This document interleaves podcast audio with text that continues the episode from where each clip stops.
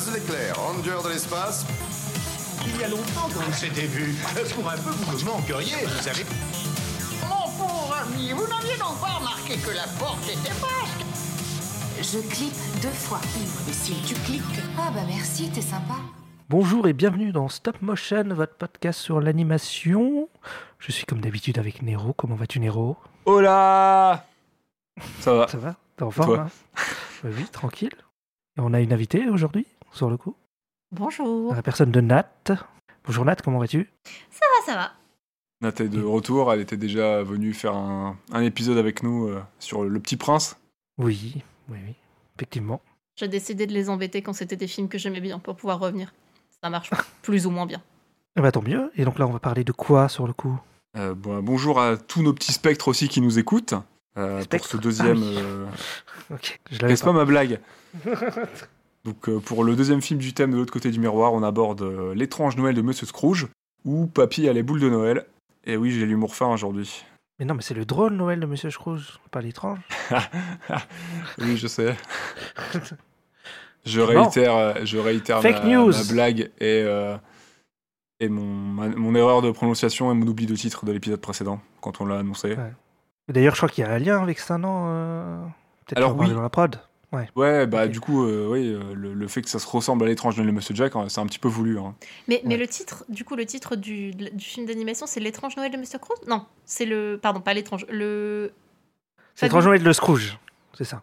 Non, pas l'étrange, Non. le... C'est le drôle Noël de Scrooge. le, Le drôle drôle. Noël de Scrooge. Ouais, voilà. Parce que du coup, le, le titre normalement de l'œuvre de base en français, c'est Le Conte de Noël. C'est ouais, en anglais du coup le titre du livre et du film c'est euh, Christmas Carol, mais comme c'est pas connu Oui. en France sous ce titre, euh, c'est connu sous le, je crois que c'est connu sous le conte de Noël, je crois. Ouais, normalement, je crois que la traduction française, c'est Le Conte de Noël. Donc euh, voilà, comme euh, Christmas Carol c'est très peu connu en France, ils ont décidé d'avoir un titre proche de l'étrange Noël de Monsieur Jack qui était déjà un petit peu dans l'imaginaire collectif. Du coup ils ont appelé ça euh, le drôle Noël de Monsieur Scrooge. Comme c'est aussi une production Disney. Non, il n'y a pas monsieur. Il n'y a pas monsieur. Euh, non, le drôle de Noël de Scrooge, pardon. Oh là là là là. Bon, euh, bah, A Christmas Carol ou Le Drôle Noël de Scrooge ou Un conte de Noël en VFQ. Ah, ah, Ah, ah, la vraie. Cul. en euh, vrai français canadien. Ah, d'accord. Oh, un cul. Ah, Ah, québécois, québécois. Euh, ouais, québécois. Ouais, parce que Pardon. canadien, ça aurait été un C. Tu vois, moi, je connais mes lettres de l'alphabet et je sais que canadien, ça aurait été un C. Eh, Non, c'est québécois la VFQ. Ouais, bah, je suis fatigué. Hein Donc, c'est un film d'aventure, comédie et fantastique de monsieur Robert Zemeckis. C'est sorti le 25 novembre 2009 en France et c'est entre autres produit par Walt Disney Pictures. De son surnom Bob. Exactement. On en parlait l'autre jour là, de Bob et de Robert. Un gros Bob. Ouais. Parce que Bob, c'est le diminutif de Robert aux États-Unis. En Angleterre aussi. Non, c'est Richard et Dick en Angleterre. Ah, aux Je savais États-Unis aussi. Ils ont des, ils ont des surnoms un peu, un peu particuliers. Ouais, c'est pas, c'est pas trop lié au prénom, on dirait, c'est très bizarre. C'est ça. Euh, avant de divaguer sur les prénoms, on va en parler du synopsis. Ouais. Donc, c'est l'histoire d'un vieux rageux, très très obsédé par la moula et gros amateur roufoulé de roller coaster, qui va juste s'offrir son plus gros bad trip pour revivre ses expériences passées. Ouais, c'est bien résumé. Je, je- non, je vois pas de problème avec ce résumé. Ça va, on a vu le même film? Ouais, je pense à peu près. Parfait. Bon, après, Bad Trip, je sais pas, il a pris des pilules, non Alors j'ai Eh. pas suivi le film. Eh, Eh, Ça devait, pas, être, hein.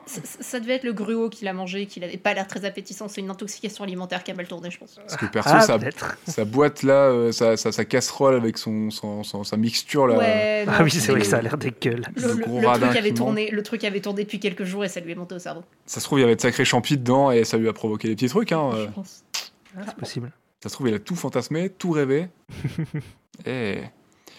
Bon, sinon, euh, le Noël de Scrooge, ça, ça vous évoque quoi, à vous deux? Et euh, est-ce que vous avez cette petite bougie qui vous ramène en enfance? Moi, pas du tout. sur le coup, je connais pas du tout. Voilà. Enfin, sur le Bah, moi, pareil. voilà.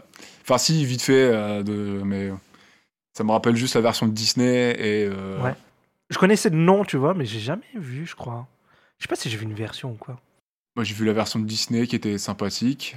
Ouais. Et euh, sinon, bah, moi, cette petite période-là, un petit peu Noël et tout, c'est surtout euh, les dessins animés Disney qui passent à la télé, quoi. Rien de plus. Voilà, voilà.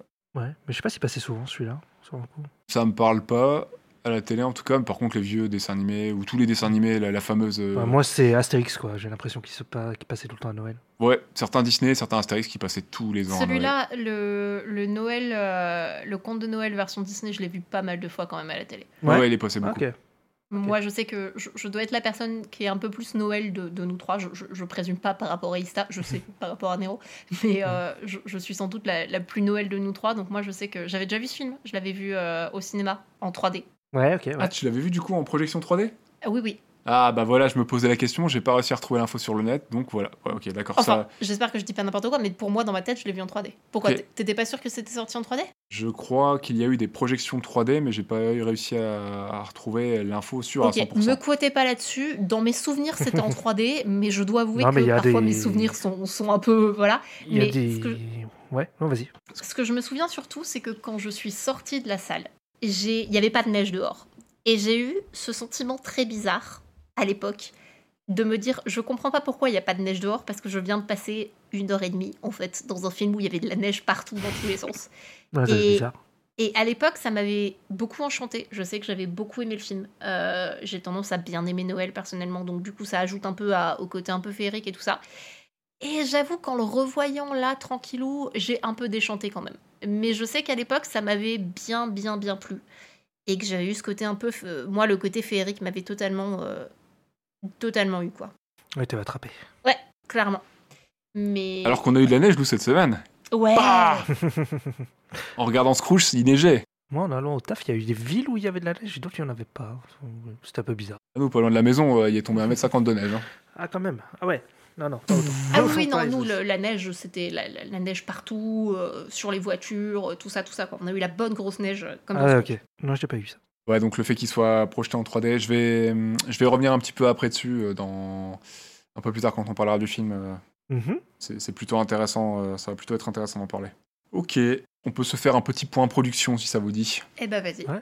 Donc, euh, le Noël de Scrooge s'est adapté, euh, c'est une des nombreuses, très nombreuses adaptations du premier conte éponyme de Charles Dickens, qui est un célèbre auteur anglais. C'est sorti en 1843 en Angleterre, euh, date à laquelle meurt Marley dans le film. Et euh, Ouais. c'est sorti en 57 en France, donc 7 ans après la mort de Marley, dans le film et dans le livre.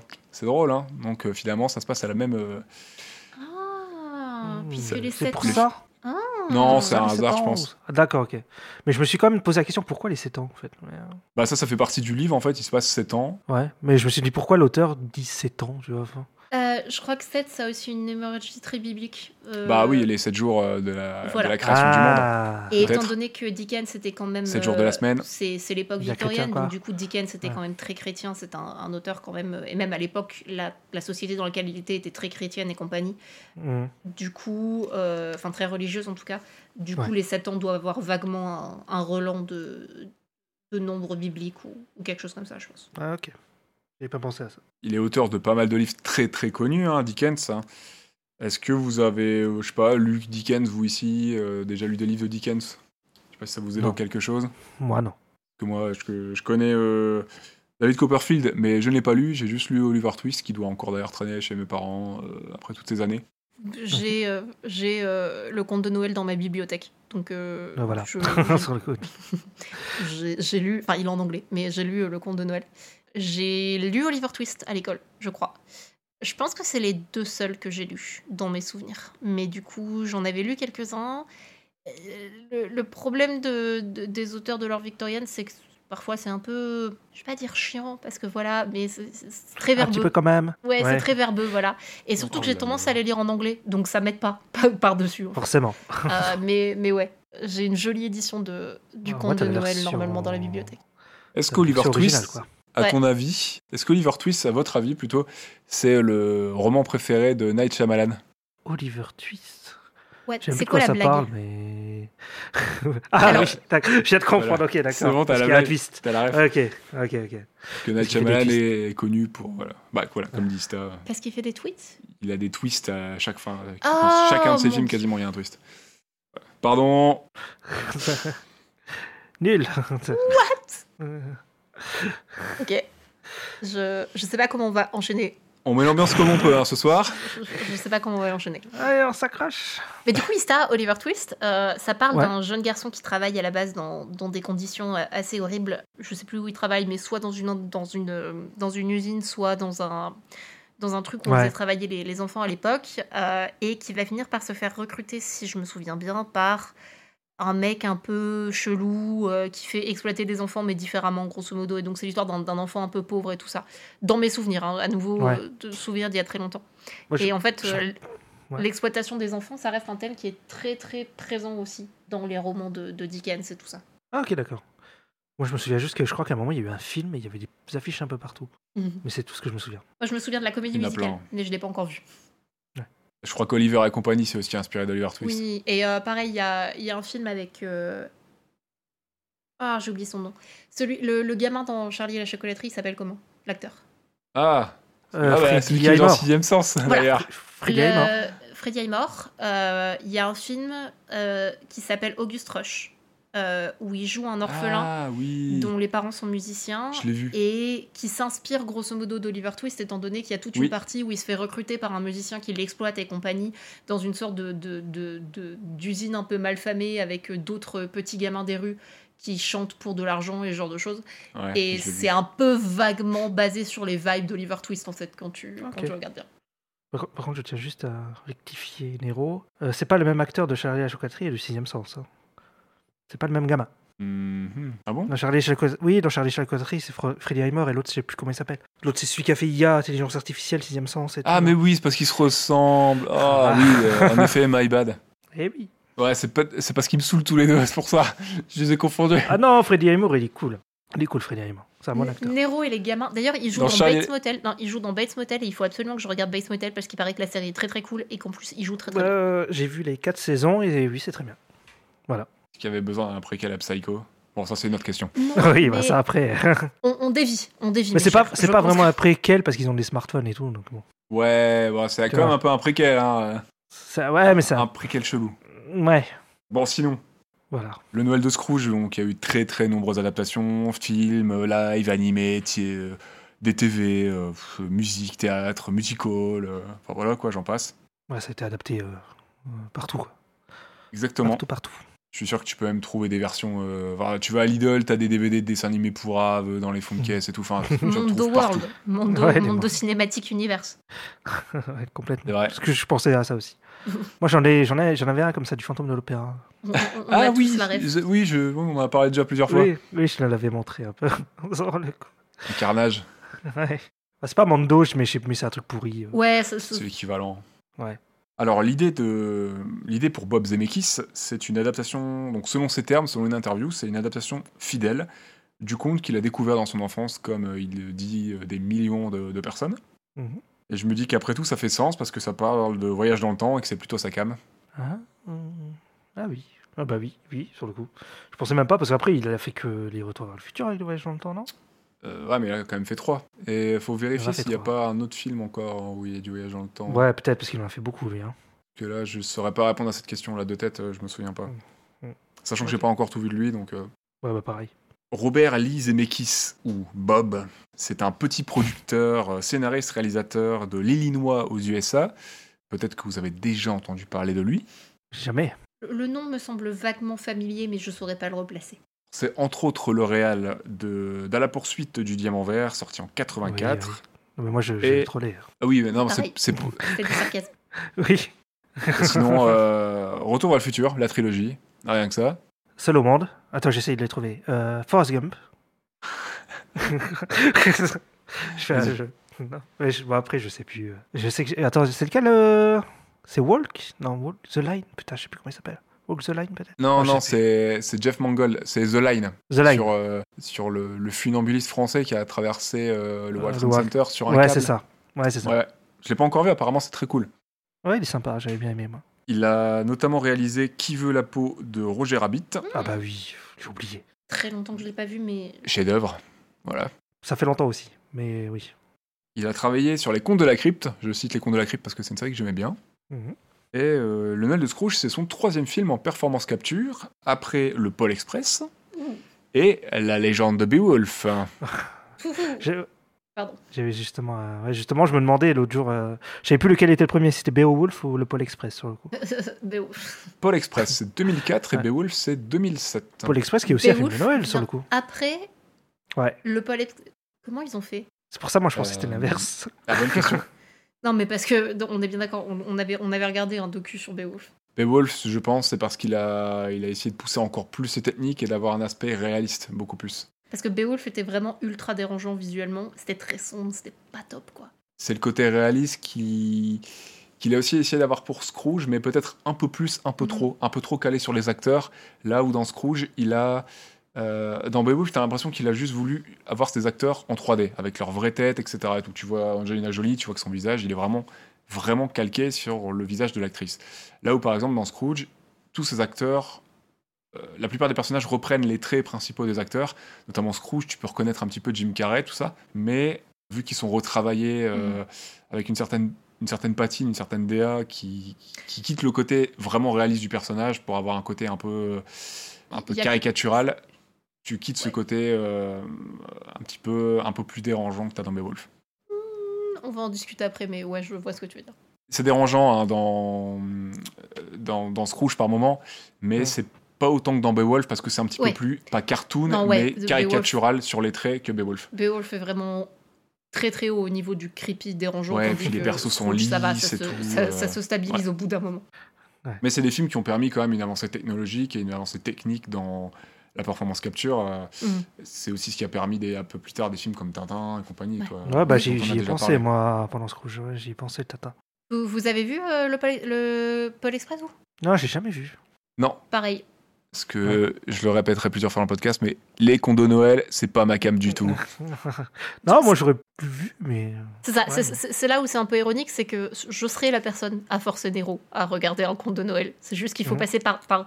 En fait, il a fallu le podcast pour que Nero soit d'accord pour regarder un conte de Noël. Scrooge, je l'avais déjà vu Oui. et j'avais apprécié la première, le premier visionnage. euh, C'était sympa. Mais, mais, mais du coup, je pense que la seule façon pour regarder le Polar Express euh, Ista, ce sera de le mettre au podcast. Euh, Ok. Voilà, je, je, je Déjà, pose ça là. déjà le prochain Satoshi Kon qu'on va faire, si on le fait, ça se passe à Noël. Ouais. Oui, mais là, euh, il y a Satoshi Kon. ouais, ah, il y a ça. Il, il faut, il faut qu'il y ait des trucs qui font que. C'est ça. Et ce sera pas un conte de Noël, je suis sûr. Dans le Pôle Express, il y a Tom Hanks, s'il te plaît. Euh, Ça va pas être suffisant. Ça va ouais. pas être suffisant. Ça va pas être suffisant, clairement pas. Là, je préfère clairement voir Jim Carrey que Tom Hanks. D'accord, ok. On va, pareil, on va en débattre après de ça. Alors, pour avancer encore un peu sur la prod, on va faire vite. Enfin, on va essayer. Vas-y. Euh, alors, pour la production, dans les entreprises qui ont produit, dans les groupes qui ont produit, il y a Walt Disney Pictures, sous le label Disney Digital 3D. C'est créé en 2005.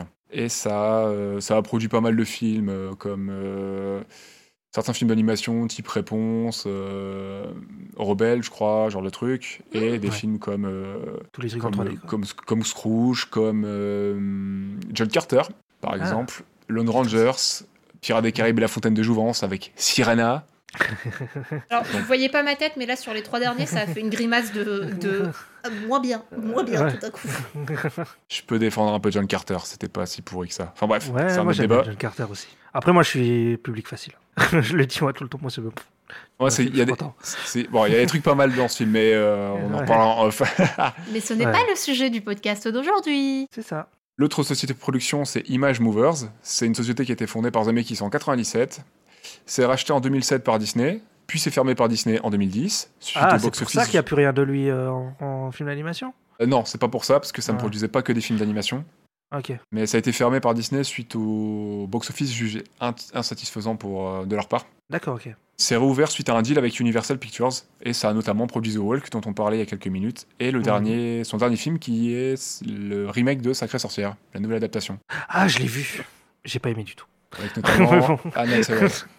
Ouais, je l'ai vu, je l'ai vu. Mais je Je- connais pas l'original. Mais moi j'ai juste vu le remake et j'ai pas aimé. Alors l'original, je ne m'en souviens pas, Ouais. mais c'est adapté d'un livre euh, de Roald Dahl très célèbre. Ok, d'accord. Pour les comédiens, bah, pour les principaux, on aura Jim Carrey, on aura Colin Firth, Gary Oldman, Daryl Sabara, qui est le petit garçon de Spy Kids. Ah, ok. Euh, on sait pas où il est passé, lui. Je ne sais pas. En tout cas, elle est passée par Scrooge en 2009. ouais. On a Humber Gaine Mady, Bobby Page et Samantha Aransari. Quasiment tout le monde joue plusieurs rôles, dont Jim Carrey qui en joue seulement 8. Voilà. Mais dans le, dans le générique, il y a écrit Robin White à un moment. Elle est pas dedans Si possible, j'ai noté que certains. J'ai pas, j'ai pas pris Ouais. tout le monde. hein. Il y, a, il y a quand même pas mal de gens castés et des fois Ouais, juste pour un rôle de quelques secondes. Il y a écrit Robin White Pen. Alors, je sais pas, est-ce que c'est la Robin White que je pense ou pas? Je ne sais pas du tout. Je sais Je pas. pourrais, je pourrais pas dire. Le budget était de 200 millions de dollars pour un budget box-office mondial de 271 millions, 264 000. Et euh, donc voilà, pour, euh, donc ça rentabilise son. Ah non, non, ça ne rentabilise pas son budget parce qu'aux États-Unis, ça n'a fait que 124 millions 400 000 dollars. Donc c'est pour ça que Disney n'a pas été très content. Ouais, bah oui, oui. Ouais, je comprends. Et c'est pour ça que Zemeckis ne fait plus de films d'animation. non, je sais pas. Mais... Euh, non, il en Mais a je- pas refait depuis, non, Non. il fait Zemeckis. bah non, c'est son dernier, ça.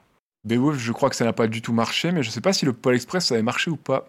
Euh, me je souviens crois que pas. le Pôle Express, ça avait marché, je pense. Dans mes souvenirs, en tout cas, on le, c'est vachement apprécié maintenant, tu sais, sur les trucs euh, quand, quand tu vois un peu genre euh, oh les films d'animation de Noël cool et tout, c'est vachement mis en avant comme oh il était vachement cool, tu vois. Ouais, mais au niveau du box-office, ça, Ouais. Est-ce ça a ça suffisamment marché pour les producteurs derrière? Je pense que oui, s'ils ont fait Beowulf et tout derrière. Je sais pas si c'est pas Beowulf qui a, qui a un peu genre mis un gros coup dans oui, le- je- ouais, parce je que pense. quand hein. même quoi. Bah, je sais pas, il a fait Scrooge derrière quand même. hein. Après, les gens qui écoutent, Ouais. regardez Beowulf pour vous faire un avis. Vous allez Bah, me après, détester moins. de, ouais, cette, de, cette, euh, de cette suggestion, mais tentez, vous aurez Je- votre propre avis sur la question. Je sais pas, parce que Beowulf, il y a des vrais fans, hein, sur le coup. Donc, euh, Mais je crois que dans mes souvenirs, Beowulf, le scénario était pas si poucrave que ça, c'était vraiment visuel. ouais, c'est peut-être pour ça. Après, moi, même, euh, même en 2007, j'ai trouvé ça dégueulasse. hein. Ouais. Pourtant, j'aime l'animation, hein, mais pff, déjà à l'époque, j'étais. Euh Par contre, je tiens à préciser qu'on parle pas du Beowulf avec Christophe Lambert. Voilà, c'est tout. Non, non, on parle du Beowulf, du film d'animation de, de Zemeckis sorti en 2007. hein. Voilà. On parle pas de. ça, c'est Mortal Kombat. Ah, c'est Mortal Kombat, c'est Highlander. euh, il le cale à quasiment tous ses films, son rire. Ah, c'est vrai? Ah, il me semblait que c'était que dans Mortal Kombat. La boîte à Lambert. Les fans de Mosinor reconnaîtront. Sinon, pour les prix, le film a remporté le Kids Choice Awards de 2010. C'est le meilleur doublage d'un film d'animation pour Jim Carrey. D'accord, ok.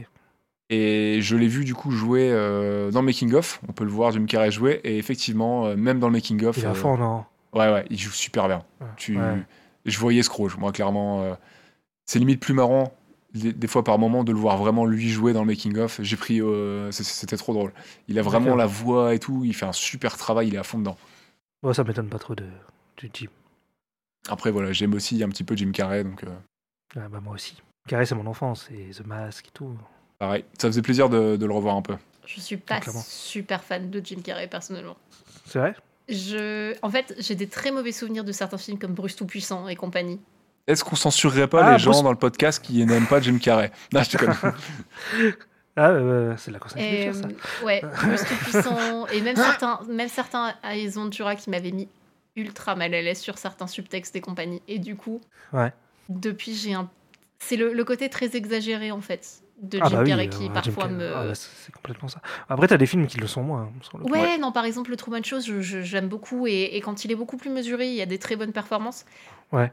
Du coup, c'est vrai que ça a joué aussi sur le film. Et pareil, j'en reparlerai quand on reparlera un peu de, de, de l'animation et tout ça. Ça a joué aussi sur ma perception du film et compagnie. Mais ça me l'a moins fait la première fois que je l'ai vu. D'ailleurs, euh, bah, pour la petite anecdote, moi je suis pas trop comédie, tout ça, euh, acteur de comédie, euh, c'est pas trop trop, ça a jamais été trop trop ma cam. Mais Jim Carrey, c'est vraiment un des seuls euh, comédiens qui était très branché du coup dans la comédie, spécialisé en partie dans la comédie, qui moi me plaisait enfant. D'ailleurs, pour la petite info. Voilà.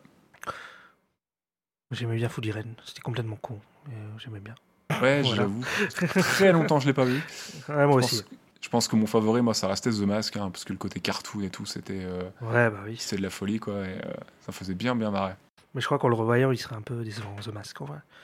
Parce qu'en fait, il n'y a pas tellement de scènes, je crois, avec le masque dans le film. Euh, non, non, c'est vrai. Mm, mm. Mais j'aimais bien Carrey dans le rôle, ça me faisait grave marrer. Enfin bref, Voilà. Jim Carrey, nous on aime bien, donc euh, ça faisait plaisir de le revoir dans le film. Et en parlant du film, est-ce qu'on passerait pas euh, à l'étrange Joël et Monsieur Scrooge? Allons-y. Étrange Noël de Scrooge. Ok, let's go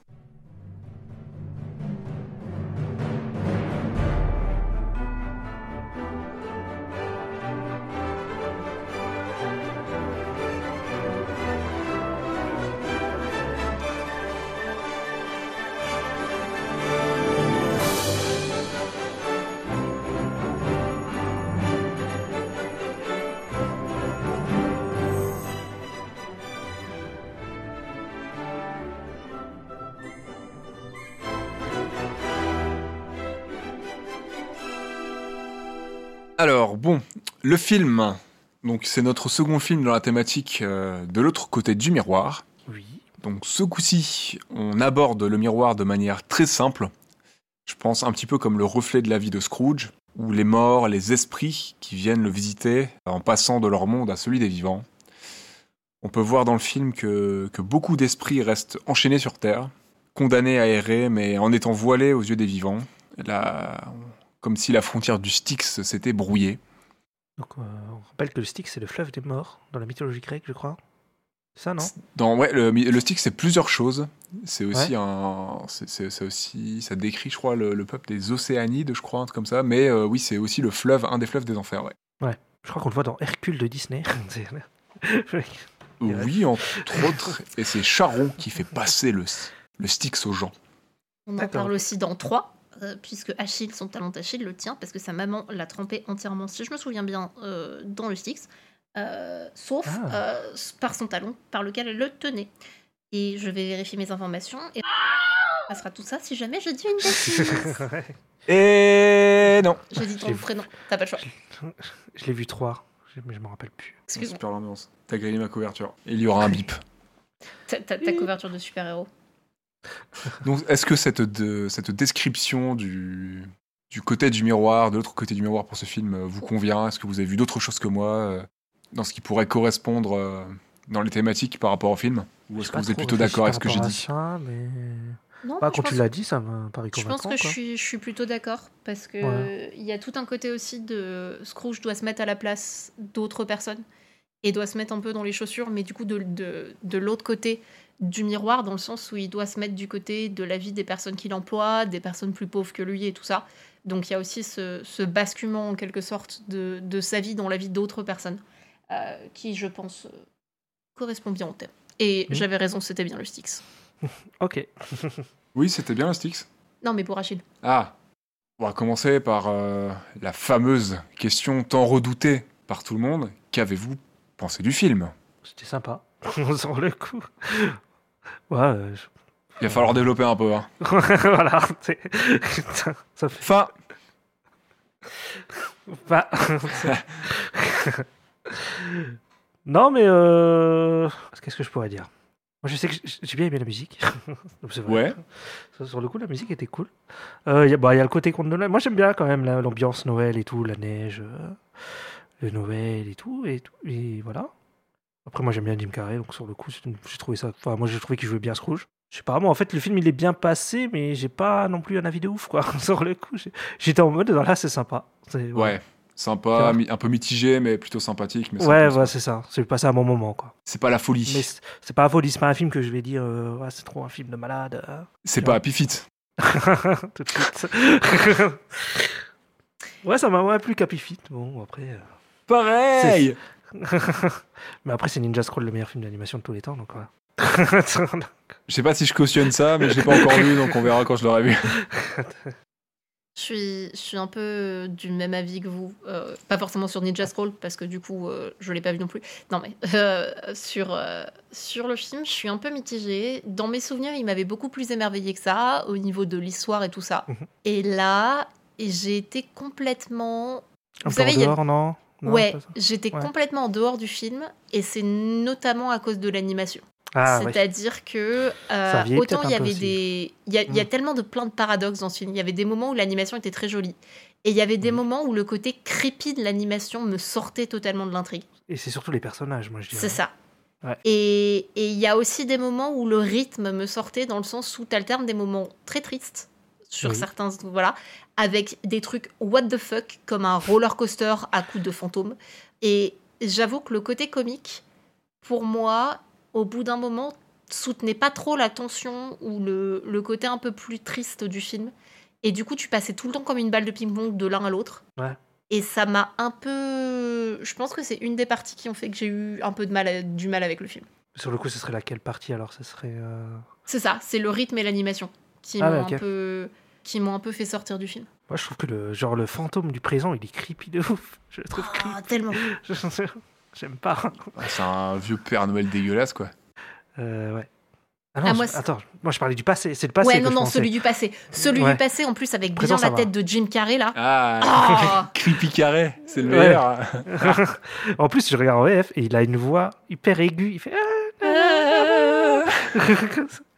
Ah, viens voir avec moi et tout.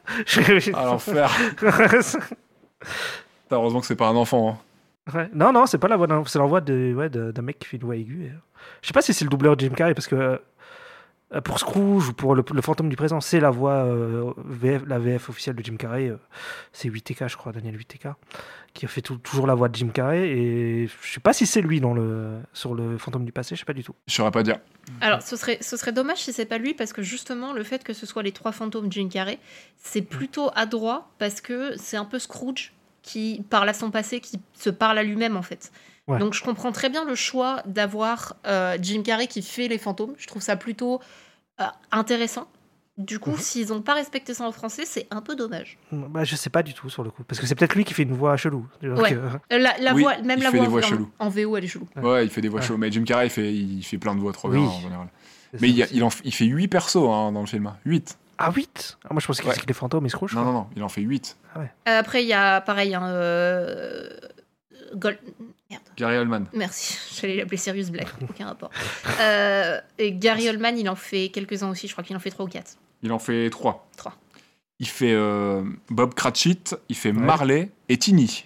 Tiny Tim. Ah ouais? Ouais. Il fait, il fait un enfant, d'accord. Il fait le, le, bah, le il gamin, fait son de, enfant. le Ouais, gamin du, de l'employé. Et c'est intéressant aussi que, que du coup Gary Oldman fasse euh, Marley, je trouve. Et Marley, c'est Ouais. le fantôme du, Oui, Le son Bob. associé. de l'associé. Tente pas me marler. Et du coup, Jim Carrey, il fait qui en plus des fantômes? Il fait beaucoup trop de persos. Dis-moi, dis-moi. Il fait. euh, du coup, il fait les trois fantômes, il fait Scrooge jeune. Enfin, il fait Bah Teenage Scrooge, il, fait, euh, il le fait en jeune homme, il le fait en âge moyen, il fait le fantôme Bah présent oui. aussi, et il le fait Ah en oui, vieux. Ti- Tiny Scrooge, c'est quand il, quand il est transformé en tout petit. Ah oui, ok. C'est pas quand il est à l'école là? Non, c'est pas ça. Si. Il, y a- il le fait aussi celui-là, mais je pense que Tiny Scrooge, c'est typiquement quand il est transformé en, en vraiment petit petit. Ouais, vers sais. la fin là, quand il est ouais, avec, là, euh, voilà, c'est ça, où du- il fait, où il fait la taille, euh, une toute petite taille. Et c'est marrant que du coup, euh, toi, ça soit la, du coup plus l'aspect technique qui t'est un peu sorti du film. Moi, en général, je suis un peu plus exigeant là-dessus. Moi, ce qui m'a saoulé dans le film, c'est bah, c'est Noël. D'accord. Après, c'est aussi parce que c'est pas le genre d'histoire que tu apprécies particulièrement. Il y a ça, forcément. c'est vrai. Mais euh, ouais, non, c'est vraiment euh, la morale et le message derrière. Oh là là. Enfin bref. Je vais, on, on va en parler un développer petit peu. On va en Ouais. développer petit à petit. Qu'est-ce qui. Qu'est-ce que vous pensez de Scrooge Bah, des fois, il y a des trucs, je me dis, il a pas tort sur le coup. Sur le- Mais euh, en, en vrai, euh, bon, c'est quand même un connard. hein. Parce que c'est quand même un bourge. C'est un bourgeois. Oui, c'est euh, un bourgeois. et C'est un bourgeois radin. bon, c'est comme tous les bourgeois. sur le coup. Après, lui, à la différence de peut-être euh, d'autres, peut-être certains bourgeois, c'est que lui, il s'est fait. Enfin, il s'est fait. Il s'est pas fait tout seul. Je suis pas en train de dire le mec s'est fait tout seul, là, là, mais Ouais. le, le gars, il part de la pauvreté. Enfin, Oui. on Oui, sait il qu'il a, a été ça. placé ouais. et tout, mais on sait qu'il Ouais, était, pauvre, qu'il avait pas de thunes. Donc, il a monté son business avec un associé et tout. Il a travaillé. Mm. Donc, tu peux un peu comprendre. Ce qui est bien, c'est que tu peux comprendre pourquoi il peut être radin aussi. Pas forcément ouais. l'excuser, mais tu peux comprendre pourquoi il peux est comme ça. comprendre, ouais, c'est ça en fait. Ouais, Étonnamment, c'est assez proche, plus ou moins, de l'histoire de Dickens, d'ailleurs. Parce que Dickens a commencé dans une famille qui n'était pas forcément pauvre, mais qui l'est devenue à un moment. Dickens, quand il était enfant, a donc été forcé de travailler dans, des, dans, dans, une, dans une usine. Et le truc un peu paradoxal avec Dickens, c'est que il a vécu une pauvreté qui était au final très relative, dans le sens où il a, oui, il a dû travailler dans des conditions assez horribles et pendant un moment, sa famille a été en prison pour ne pas avoir payé certaines dettes. Mais d'un autre côté, ses parents ont gagné quand même pendant leur vie plutôt des sommes de bourgeois, on va dire, confortables. Ils avaient des, ils avaient des domestiques à un certain moment et ce genre de choses. Donc, ce qui est assez, assez euh, particulier par rapport au matériel de base, c'est que je sais pas s'il y a un peu de Scrooge, en- de, de Dickens en Scrooge, mais ça reproduit certains schémas que, que Dickens lui-même avait vécu dans sa vie et tout ça, par exemple. Ok, moi je pense qu'il il a dû mettre de lui. Enfin, généralement, je pense que quand t'écris, euh, tu fais un personnage principal, tu mets un peu de toi dedans, quoi. Ça, ça arrive régulièrement. Ouais, voilà, je pense. hein. Une petite pensée. euh, pour l'auteur de trucs genre Hellraiser et compagnie. Pardon. Après, moi perso, le, le perso de Scrooge que j'ai pas trop aimé au niveau de, de l'adaptation, c'est Ouais. que je trouve que son revirement arrive très très vite. Ah ouais, mais ça, c'est parce que c'est un film, je pense. Ouais, qu'une c'est heure et parce demie et. c'est un conte, donc du coup tu dois arriver à la morale assez rapidement et tout ça. Apparemment, c'est aussi comme ça. C'est- ça, c'est Ah. apparemment pas mal repris du livre et c'est vraiment une volonté, notamment justifiée par l'aspect fantastique Mhm.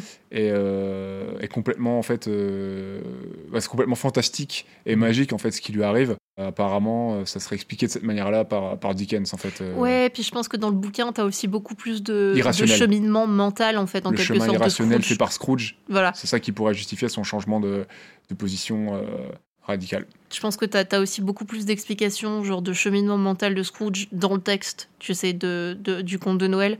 Tandis que là, en fait, dans l'adaptation, le problème, c'est que j'ai l'impression qu'au niveau des actions de Scrooge, on n'a pas assez montré pourquoi il avait une raison de changer, en fait. C'est-à-dire Ouais. qu'il a changé un peu en claquant des doigts et il a décidé qu'à partir de maintenant, j'étais plus un gros radin. Et le problème, c'est qu'on te l'a montré tellement radin au tout début du film, notamment avec la scène où il reprend les pièces sur le cadavre de son ami, ce qui est quelque chose à Oui, l'époque victorienne. Voilà ça. Ouais. Et à l'époque victorienne, le fait de faire ça, c'était quasiment condamner quelqu'un à, à, à ne pas avoir de repos, en fait. Autant nous, on peut voir ça en mode genre, bah voilà, c'est que des pièces. Autant eux, à l'époque, par rapport aux coutumes qu'ils avaient, par rapport à la religion qu'ils avaient, Eh, c'était. mais quand t'es pauvre, deux pièces, euh, ouais. euh, Il était pas, pas pauvre. Scrooge.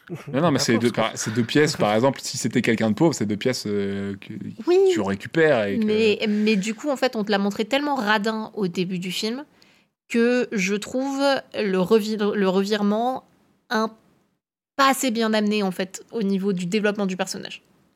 Moi, je t'avoue que ça va. euh, bah, en fait, j'aime bien ce Scrooge-là, notamment parce que c'est Jim Carrey. Mhm. Son acting est vraiment cool et tout. Enfin, vra- le perso euh, m'a vraiment plu. Et en fait, le personnage, bah, dans l'adaptation du coup de 2009, dans ce contexte-là, bah, en fait, je le trouve pas si mauvais que ça. Enfin, euh, c'est, euh, bah, c'est un gros rat, quoi. C'est un gros rat euh, bien Ah bah radin, oui. bien misanthrope, mais euh, Mhm. qui, c'est ça qui le fait devenir vachement désagréable et un peu abusif comme employeur, parce qu'il bon, il maltraite un peu son employé quand même. hein, le fait qu'il mette pas de feu, qu'il ait pas des bonnes conditions, qu'il soit sous-payé, qu'il peuvent qu'il puisse pas du coup correctement subvenir à- aux besoins de sa famille, à, à gérer la maladie de son fils, tout ça. Mais euh, bah, à côté de ça, qu'il lui euh, donne, il lui donne sa journée quand même au début du film, où j'ai Hmm. mal compris. il Oui, lui oui. donne sa journée pour Ouais. Noël. De, de mauvaise Quand même. grâce, de mauvaise grâce parce que je crois qu'il a pas le choix et que c'est obligatoire, un truc comme ça. Ah oui, d'accord, ok. Mais euh, pour prendre un truc plus actuel, enfin, on est, on est très loin d'un- d'un d'un enfoiré, d'un bâtard de première qui est érigé en héros dans les films, comme par exemple Tony Stark. Oui, Parce que, euh, enfin, si, on peut trouver un personnage comme Scrooge mauvais, euh, Tony Stark, c'est un enfoiré de première. Enfin, c'est quand même un mec qui a fait son business sur le marché de la mort, euh, qui, qui a fait toute sa fortune sur la mort des autres, en étant responsable à, à travers ses ventes d'armes, son armement, son matos euh, militaire, tout ça.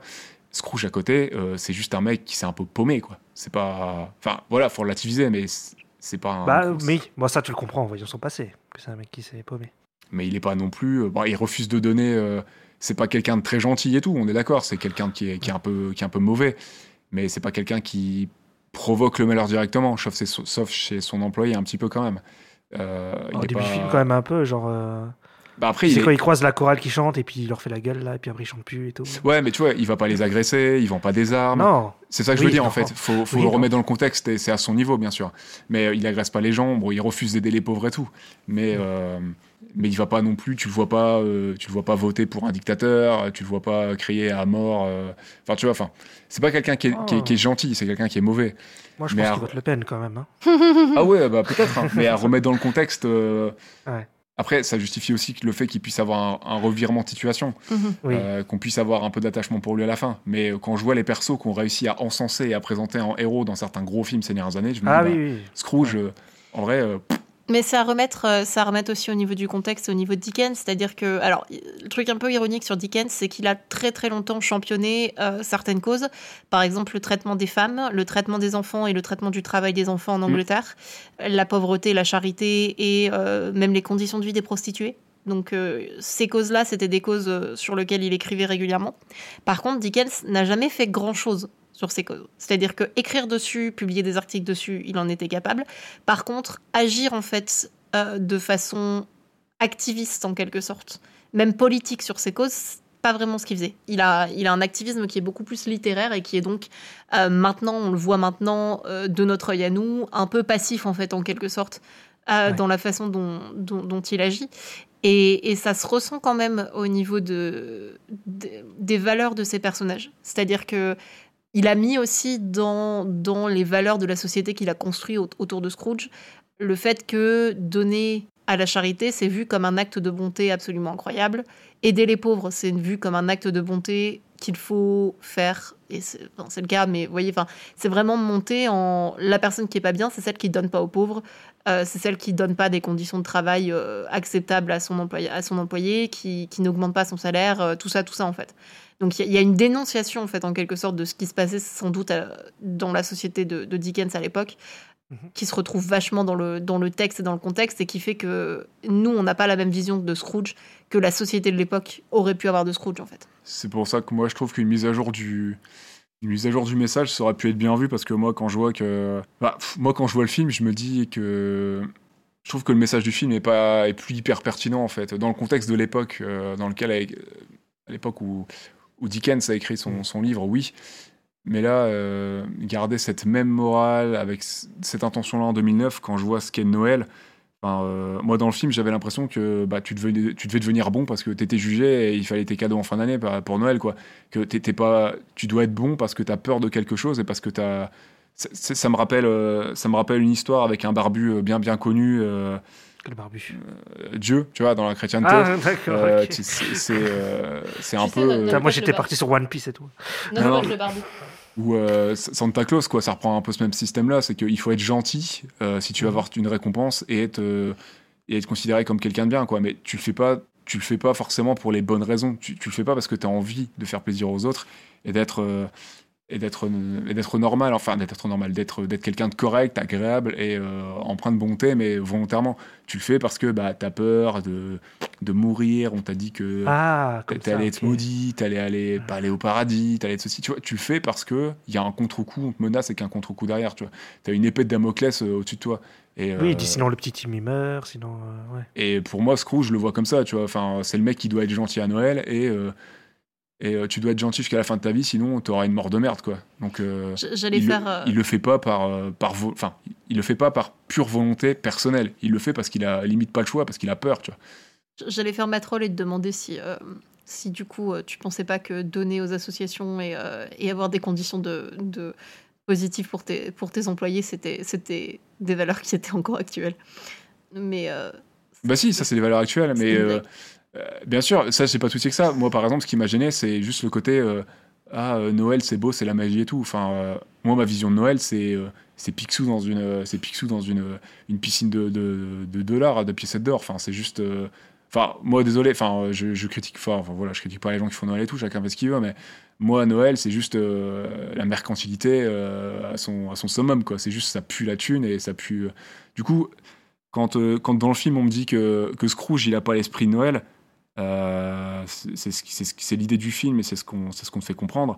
Bah, si justement Scrooge il a parfaitement l'esprit Noël, il a la thune, il a la moula, c'est un radin, il est là pour se faire de la thune sur le dos des autres, il a parfaitement compris l'esprit de Noël justement. N- Nero a une Je vision suis un peu très, cynique, euh, pardonnez-moi, voilà. je suis pas salé, juste un peu cynique. Nero a une vision très. euh, euh, En gros, lui, c'est le, c'est le PDG de de Noël. Maxi Toys, c'est ça? Bah, pour moi, oui, tu vois, c'est euh, c'est euh, Musk, c'est ce que tu veux, tu vois, c'est euh, c'est c'est Bezos et compagnie en, en beaucoup moins exacerbé à sa petite échelle. C'est juste un petit notaire qui, qui, est, qui est ultra radin. Ça se trouve, il gagne pas des masses non plus sa vie. hein. C'est juste parce qu'il est radin qu'il arrive à bien avoir sa vie. Enfin, ça c'est pas, c'est pas, j'ai pas l'impression Bah, que c'est il, dit dans le film. il dit C'est qu'il un gagne petit pas bourgeois. beaucoup, mais je sais pas si. Ouais, vu la Enfin, maison qu'il en, a. en vrai, voilà, c'est Voilà, un, petit- quoi. c'est un petit bourgeois euh, bien installé. Oui, et, euh, le, en gros, le, le- le- la bourgeoisie est quand même assez critiquée pareil à l'époque parce que du coup, t'as un gros, t'as pas vraiment de classe moyenne. Enfin, les classes moyennes sont, sont généralement plus dans la catégorie pauvre que dans la catégorie comme nous maintenant où on a des classes moyennes. euh, Il y en a des pauvres aussi, mais vous voyez ce que je veux dire. Mm. Ouais, y ouais. y y y a une. Dans la société victorienne, il y a quand même un, un gap, un, un- un niveau entier, en fait, qui est beaucoup plus important entre les classes travailleuses et les classes bourgeoises que, que nous, maintenant, par exemple, avec les gens qui gagnent un peu bien leur vie et les gens un peu plus pauvres. Tu vois ce que je veux dire? Ouais. Mais après, ce que tu dis par rapport au fait que oui, les Noëls, euh, du coup. euh, euh, Bah, le Noël de l'époque de Dickens, c'est c'est pas le pas Noël qu'on a depuis Non. plusieurs décennies. C'est maintenant le Noël, c'est il est défini par les entreprises, il est Ouais. défini par les magasins, Mais par. c'est là où est le paradoxe, c'est-à-dire qu'ils ont fait un film sur Noël en, en mettant en avant des valeurs qui sont quand même très chrétiennes, par exemple le fait oui, d'avoir peur, le fait d'avoir peur de Le vieux de, qui la menace mort, de la mort pour que tu sois gentil. Ça. euh, bon voilà quoi. ça reste une valeur très chrétienne. Le fait de, de devoir euh, à Noël euh, spécifiquement donner parce que c'est une fête de dons et de partage et compagnie, c'est aussi des valeurs qui restent très chrétiennes. Du coup, en fait, je trouve qu'il y a quand même un paradoxe énorme parce que oui, on est bien d'accord que les valeurs du film, c'est-à-dire il faut donner aux autres, il faut partager aux autres, il faut être gentil avec les autres, il faut être décent avec les gens, c'est des valeurs que nous, maintenant, on peut tous être d'accord dessus. faut le faire par conviction, ça. Par... C'est ça. après, moi, c'est mon, mon avis, mais il faut le faire par conviction, pas par contrainte. Si tu le fais par contrainte, euh, tu vaux pas mieux que quelqu'un qui ferait. euh, Enfin, tu vaux pas mieux. Tu vas pas, tu vas pas forcément beaucoup mieux que quelqu'un qui le ferait. euh, Mais ouais, mais voilà, c'est ça le paradoxe. l'inverse, quoi. c'est que de l'autre côté, tu as tout ce pan du film, en fait, où tu te rends compte que, eh bah, au niveau de la modernité qu'on a maintenant, le conte tient, tient difficilement, en fait, sur ses, sur ses fondations, parce que, Là, c'est très niais, candide. Oui, Après, niais, ouais. après, ça a été Voilà. fait aussi par rapport à la société américaine, qui est très comme ça, encore Euh, maintenant. quoi. anglaise, anglaise. Non, le Zemeckis, il est pas anglais. Ah oui, non, oui, le Non, film, l'adaptation, oui, l'adaptation tout, sur. ça a été oui, fait oui. beaucoup plus par rapport à la société américaine qui reste très chrétienne, ce genre de choses. Donc Oui. on a peut-être aussi ce, ce décalage nous de notre côté parce que on est dans une société qui est beaucoup moins codée religieusement Mm. que ne peut l'être par exemple la société américaine et tout ça quoi. Nous vivons dans une société. Non, mais oui, en Amérique, ils font encore la, la bénicité et tout avant de manger. Ouais ouais, puis il y a des pans de l'Amérique qui sont encore ultra religieux et Ouais. avec tous les les certains problèmes États, que ça peut euh, ouais ouais. Bah, je crois. On va pas, on va pas parler euh, politique, mais là, par exemple, il y a encore la question religieuse qui a été remise sur le tapis pour enlever des droits aux femmes aux États-Unis, Ah, oui. genre euh, hier, quoi, tu vois, enfin hier ou. L'avortement ou les trucs comme ça. C'est ça, exactement. Ouais, bah voilà. Donc on va pas parler politique et tout ça, mais du coup, clairement, le contexte religieux influ- influe aussi beaucoup la politique aux États-Unis, ce genre de choses, Bah, tu beaucoup le- plus. tu le sens dans le film, le contexte religieux. hein. Ça. Quand tu vois le, le deuxième, euh, le deuxième saint, enfin le, le saint, le, le Oui. deuxième euh, esprit, c'est euh, c'est un mélange de Santa Claus ou de Saint Nicolas. Enfin, Mhm. euh, Ah, clairement, ouais. ouais. on est dans. Même le premier, hein, c'est un ange. hein. Le premier le qui est très creepy, qui ressemble à une lumière, tu c'est peux le une comparer petite- à un ange. Ouais, c'est une bougie en fait. C'est. euh, Ouais, mais tu peux quand même le comparer à, au niveau de ce qu'il dit Il y a un et côté angelot, parle le côté très creepy. Tu peux le comparer aux anges de la Bible qui sont vus normalement comme des un êtres petit très, chérubin, ouais. Très lumineux, mais très non même pas un chérubin. Les anges de la ville qui sont vus comme des êtres lumineux, mais euh, qui sont Ah aussi vus ouais, comme ouais, des, des ouais. êtres très euh, normalement les descriptions des anges dans la vie dans la Bible. C'est pas euh, un joli mec avec des boucles, hein. c'est une créature absolument what the fuck où tu, tu la vois et elle te dit n'ayez pas peur parce qu'il a l'air d'un amalgame ultra chelou qui, qui ferait peur à tout le monde quoi tu vois. Parce que le deuxième, moi, je l'ai vu vraiment entre un mélange de, de Père Noël, de Dieu, de, de, de Saint Nicolas, parce qu'en plus, tu le vois, il est sur son grand trône, euh, la caméra en contre-plongée, donc il t'est montré encore plus grand, ça diminue encore plus Scrooge. Ça le Ah montre ouais, vraiment très très petit euh, et infime par rapport au pouvoir de, de, de cet esprit, quoi. Oui, il est énorme, euh, hein. Ouais, il est énorme, et puis il est relou, malaisant. Oui. Quand il meurt, là, et qu'il est en squelette, hein, ça m'a fait penser au Joker dans le premier Batman. Fait ah, ah, ah, ah, oui, ouais, ouais, ouais. Avec le, le dentier, là. Ouais, avec le dentier qui, qui arrête pas de... Le meilleur fantôme des trois, c'est Marley. Des quatre, pardon, du coup. Oui, bah oui, oui, c'est le premier. Le meilleur des quatre, ça reste Marley. J'ai été un peu. de- J'étais pas super sûre parce qu'il y a des. Il y a des il y a des côtés un peu bizarres avec Marley, euh, au niveau de la couleur notamment, qui m'a pas plu, au niveau de la texture des, de, de ses chaînes et tout, mais au niveau Ouais. de l'acting et au niveau de, de, la, de la scène, je trouve que le meilleur, c'est Marley. Et par contre, je donne le- la médaille du plus creepy euh, à la bougie. Ouais, clairement. Et trop drôle, la creepy Mais- bougie. Creepy Et candle. Mar- Marley, moi, euh, la première fois que tu le vois, il, il est dans, dans la cloche de la porte. Ouais. Et, et oui, ça m'a- il y a un jumpscare. et moi, j'ai Ah ouais, de j'ai sursauté aussi. Bah, eu ouais. aussi celui-là. Mais on est d'accord que Marley, c'est Hellraiser style. Hein. Quand je l'ai vu que toutes ses chaînes sont cuir attachées et tout, j'ai Ouais, fait. J'ai pas oh. pensé, mais. Ça a fait rire. Cla- Clive Barker était dans la place. Gary c'est Oldman joue tellement trop bien d'ailleurs. Je trouve que peut-être Ouais, aussi c'est le oui. fait que du coup Gary Oldman et, et Jim Carrey jouaient ensemble, tandis que dans les autres, même si c'est super intéressant, c'est une conversation de Jim Carrey à Jim Carrey. Donc euh, Ouais, il n'y a pas de, forcément de dynamique entre les deux aussi. hein. Ouais. Ouais, alors que ouais, euh, quand tu vois dans. Si vous regardez le making-of, euh, Ils étaient vraiment tous sur le set, même quand euh, Colin Firth y passe ou les, euh, les représentants de l'association qui viennent chercher un peu d'argent pour, euh, pour les petits pauvres Mm. et les orphelins, tout ça. Euh, les acteurs viennent vraiment sur le plateau, ils discutent avec Jim Carrey et tout. C'est pas fait, euh, c'est pas fait cool. avec. Oui, c'est vraiment. Ouais, ouais, c'est de- des vraies conditions de tournage, mais avec, Avec la mocap. combinaisons, quoi. ouais, avec les, les combinaisons de performance capture, les accessoires qui vont bien à côté. Mais justement, le film m'a donné, et on, on en parle. On est déjà à la technique animation ou on peut en parler, on peut faire un. on peut le faire euh, là on peut parce parler, que du pas de coup, ça m'a donné beaucoup de vibes de d'animatique de jeux vidéo, De cinématique. Oui, ah oui. de cinématique pardon. Putain, je me trompe à chaque fois. Un animatique, c'est un. Bon, je, je, je pinaille, mais comme ça, j'explique un peu aux gens. anima- un animatique, c'est un storyboard animé, voilà, qui sert à timer un petit peu les séquences, les scènes euh, d'un film ou d'un film d'animation, même d'un jeu vidéo. Ça fait dans le jeu vidéo pour les cinématiques. Donc euh, voilà, voilà. Donc oui, tu parles des cinématiques et une vibe très jeu vidéo. Oui, c'est ça. C'est-à-dire que visuellement, ressenti ça aussi. il y a eu un décalage énorme. C'est-à-dire qu'il y avait des paysages et il y avait des props que je trouvais très très jolis. Les accessoires, ouais. des accessoires, des, des- les portes, ce genre de choses. Et à côté de ça, t'avais des rues ultra propres, t'avais des rues très vides, l'ambiance en elle-même était très froide, très vide, et tu rajoutes par-dessus les acteurs en mocap, et ça Ouais. te donne un effet très jeu vidéo sur certaines scènes. Pas Quand- toutes, Quand on dit froide, on fait pas référence à la neige en hiver à Noël. hein. Quand Non, on dit ouais. froide, c'est que ça manquait un petit peu de, de chaleur dans l'animation, dans peut-être dans de, de vie, dans, dans l'animation de manière générale. C'est ça que tu veux dire? Ouais, même au niveau des scènes de Noël, au final, de temps en temps ça passait, mais C'est rien, c'est Marty qui Ah, d'accord, excusez-moi, je me suis fait. Euh, euh, le chat est en train de manger, ça m'a perturbé pendant deux secondes. Mais ouais, du coup, j'ai trouvé ça vraiment. Il y a des moments où j'avais l'impression de voir des scènes cinématiques de jeux vidéo, Cinématique. ouais. plus qu'un film d'animation. bah, ça Ouais, fait très, après- très jeu vidéo, pardon. C'est la mocap, hein. C'est la mocap aussi qui Ouais, fait ça. hein. la... il y a la mocap, et puis après, c'est 2009. donc La c'est performance capture, pour être Je précis. dirais à 2009, on a encore à l'époque de la PS3. Il y a une différence Ah. entre mocap et performance capture? Alors, la motion capture, en général, c'est pour capturer des mouvements du corps, Ok. euh, globalement. Là où la performance capture, t'intègres le, t'intègres le fait d'avoir la performance de l'acteur. Du coup, tu as des capteurs sur le visage de l'acteur, tu vas capter l'acting de l'acteur Mhm. avec des caméras pour enregistrer ses points de repère. Tu as peut-être déjà vu euh, des acteurs avec une combi intégrale, Mhm. y compris sur le visage, avec Ouais, des avec les marqueurs points et tout des ça. points ouais. sur le Mhm. visage, même des fois des extensions de corps, tout ça, par exemple dans la planète des singes, tout ça, et euh, qui ont des, ils ont des caméras au niveau du bas de leur visage pour filmer ces expressions, pour que les animateurs puissent affiner le jeu, retoucher, etc. Euh, derrière pour avoir de, de belles animations et un beau rendu euh, final. Donc c'est un mélange de, de captation de performance de la- de l'acteur et d'animation derrière, de travail d'animateur, Mhm. de- des- techniciens et des artistes d'animation. Et, et vraiment, hein, je pense pas que ce soit le fait que ce soit mal fait, parce que c'est pas le cas. Je pense que c'est aussi le fait que le film a un peu vieilli. Donc déjà, il y a ça qui, qui, qui reprend derrière. Ouais, pour moi, c'est Mais- clairement ça. hein. Il y a vraiment ce côté. euh, Une canivalée par moment.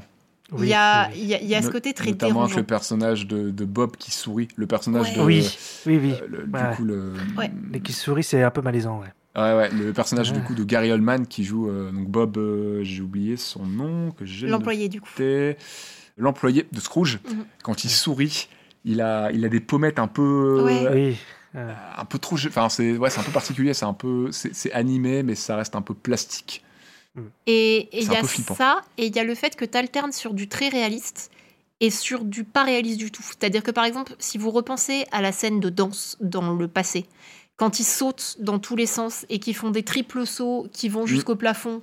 Ah avec oui, la c'est vrai qu'il y a voilà. ça. Ouais, ouais. Et- mais ça c'est la drogue ça Oui, mais à côté de ça, t'as des personnages avec des visages ultra réalistes Ouais, et un- une envie de réalisme qui contraste beaucoup avec les scènes roller coaster, euh, les scènes de poursuite, qui sont absolument pas réalistes du tout. Et Mm. c'est un des contrastes qui m'a le plus, je dirais, dérangé Surtout, ouais. dans le, dans le- en, en mode. euh, tu sais pas où le film se pose. Tu sais pas s'il veut être super réaliste ou s'il veut être pas réaliste du tout. Et ça aiguille entre les deux, en fait. Et c'est ça qui m'a un peu euh, dérangé au niveau de l'animation. C'est surtout la séquence de fin, là, avec le, le fantôme Ah ouais. du futur, là, où Oui, les courses-poursuites. La euh, course-poursuite trop chelou. Mais, Ouais. mais, mais même euh, quand, tu sais, quand il s'envole avec le, avec le premier fantôme, hein, quand Oui. il s'envole avec la bougie, là, euh, Mm. tout- ou même la bougie, hein, je te dirais que Mm. la, la- la tronche de la bougie qui morfle, là. oh elle est Oh, trop stylée trop stylée Non, non. Mais par contre, je trouve que l'intro, avec l'oiseau, là, que tu suis les oiseaux et tout, elle est stylée. Oui. Le, le- le générique. Et le début. passage de la 2D à la 3D, là, euh, j'ai bien aimé Ah oui, le le tout style début. et tout, Ouais. le tout aspect en 2D au tout début, euh, je trouvais ça trop Ouais. classe. C'est vrai que ça, c'est sympa. Mais par contre, tu vois, il y a un perso que j'ai pas compris. Genre, on le voit dans les. Là, sa femme de ménage, là. Genre, euh, Ah oui. tu sais, tu la vois dans le truc du futur, tu la vois. ah, tu tu sais, j'ai pas compris qui c'était, et en fait, tu comprends après. C'était un Ouais. peu bizarre, je trouve. Ouais, celui-là, il n'a pas été très bien amené. Ouais. Normalement, c'est une des personnes qui, qui est maltraitée, en fait, en quelque sorte, par, euh, par Scrooge. Mais étant donné qu'ils nous ont pas montré la maltraitance et les mauvais traitements au début, peut-être parce Ouais. que ça a été une scène coupée, on sait pas. Euh, Ouais, du coup, quand elle débarque, tu sais pas trop qui elle est et tu comprends que c'est elle qui l'a trouvée, donc c'est forcément la, la dernière personne qui l'a vue, donc ça doit être sa femme de ménage, en fait, en quelque sorte, enfin sa gouvernante. Mhm. Mais Ouais, là-dessus, c'est. mais tu le comprends pas bien au début, donc ça tombe un peu sur, sur un, comme un cheveu sur la soupe, surtout qu'elle est vieille et qu'à côté elle a l'employé, donc euh, son employé qui est, qui est vieux lui aussi, et que tu reconnais pas ultra forcément. Moi, j'ai compris tout de suite, mais euh, c'est mal amené, donc je peux comprendre que ça dérange, clairement. euh, c'est- c'est c'est pas, cet aspect-là, il est pas très bien fait. À la base, je pensais que c'était peut-être la femme de, de, de- du coup de, de son employé, mais du coup quand elle Mhm. parlait, ça faisait pas sens, tu sais. Non, et puis Euh, tu l'avais déjà vu, voilà. sa femme. On l'avait Oui, déjà on Ouais, ouais, déjà voilà. déjà avant. Mais tu sais, Mais on, il y a on beaucoup de persos à ce moment-là, ça, et enfin, voilà. peu. Du coup, ce perso-là est pas super bien amené. Je crois que c'est le seul perso où tu te poses vaguement la question de mais du coup c'est qui? D'ailleurs, pour refaire un petit point technique performance capture, on avait déjà parlé un petit peu dans le Tintin de Spielberg, qu'on a fait un peu plus tôt dans l'année euh, dans le podcast, Mhm. mais c'est pas utilisé de la même manière. Si j'ai bien Bah, suivi, il avait pas les, il avait pas les caméras spéciales comme il avait Spielberg là. voilà, si j'ai bien compris et suivi le making Ouais. of, il filme ses acteurs sur un sur un set comme a fait Spielberg, mais pas de la même manière. Il filme euh, sur plusieurs points avec des caméras euh, Ouais. Plus standards. Là où là où Spielberg avait une caméra euh, avec un retour en fait en temps réel, Ouais, c'est ça où on voyait un, un écran et tout. On en avait parlé. ouais. ouais, des décors en 3D, des personnages en 3D correspondant aux acteurs, comme s'il filmait en fait dans un jeu vidéo euh, avec un mode photo en fait avec une caméra virtuelle en fait. Ah ouais, c'est une bonne comparaison.